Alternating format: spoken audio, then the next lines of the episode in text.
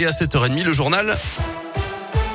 Et c'est avec Gaëtan Barallon. Bonjour Gaëtan. Bonjour Guillaume, bonjour à tous. À la une ce vendredi, ça va souffler fort sur la région avec le passage de la tempête. Diego, la Haute-Loire, a été placé en vigilance orange. Vent violent, tout comme le Puy-de-Dôme. Vigilance en vigueur à partir de cet après-midi avec des rafales à plus de 100 km heure attendues en fin de journée. Ce sera le cas notamment dans le Brivadois. Notez que les monts puis la plaine du Forêt seront également touchés dans la Loire. Placé uniquement vigilance jaune pour ce vendredi. Le vent devrait ensuite faiblir la nuit prochaine. Vous retrouvez plus d'infos à ce sujet sur radioscoop.com. Des perturbations sur les rails aujourd'hui grève locale à la SNCF dans la Loire. Plusieurs TER seront impactés. Les horaires des trains sont adaptés, notamment sur les lignes Le Puy-Firminy-Sainté, Saint-Étienne-Montbrison et Saint-Étienne-Lyon. La dernière ligne droite pour les 12 candidats à la présidentielle avec les dernières heures de campagne à deux jours du premier tour dimanche et le début ce soir de la période de réserve à partir de minuit. Fini les réunions publiques, les distributions de tracts et même la propagande numérique pour les candidats.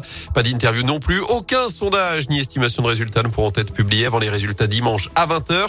Et redoutez-vous d'ailleurs une forte abstention pour ce premier tour. C'est notre question du jour. Vous y répondez sur radioscoop.com. À l'étranger, la Russie suspendue du Conseil des droits de l'homme des Nations Unies. 93 pays ont voté pour hier. 24 comptes et 58 se sont abstenus.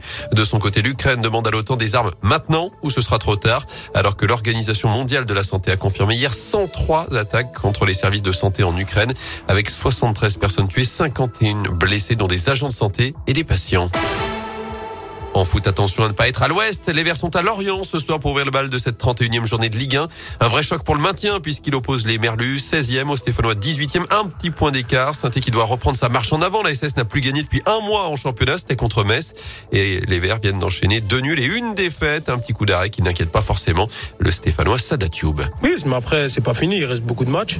Et il reste 8 matchs. Bah, avec les 8 matchs, euh, voilà, on peut, on peut encore se sauver. Rien, rien n'est fait. On va tout donner dans les prochains matchs. Il nous reste 8 finale et essayer de les jouer à fond. À chaque match est une finale pour nous. La finale de Lorient, elle est peut-être un peu plus importante que les autres? Je sais pas si elle est plus importante que les autres, mais c'est un concurrent direct. On sait que voilà, c'est un match décisif. C'est un match qui va compter. Moi, si on me demande si je perds Lorient et gagner les 7 matchs d'après, c'est sûr que je signe directement. Ça sera un match important, mais après, tous les autres matchs seront importants jusqu'à la fin de saison. Et Lorient SS, c'est ce soir 21h, sans caserie, Amouma, So et Sako, ni même Camara écarté du groupe après son altercation lundi avec un joueur de la réserve, Aletra, à la 14e minute. On arrête de jouer ce week-end. La Ligue Auvergne-Rhône-Alpes de foot a décidé d'interrompre toutes les rencontres amateurs demain et dimanche pendant 5 minutes pour dénoncer la recrudescence des actes de violence ces dernières semaines, notamment l'agression d'un arbitre fin mars lors d'un match senior en Isère. Et puis il y aura du basket à suivre également ce soir, notamment à la Alvacheresse où la chorale de Rouen reçoit Paris. Ce sera à 20h. Et puis en Pro B,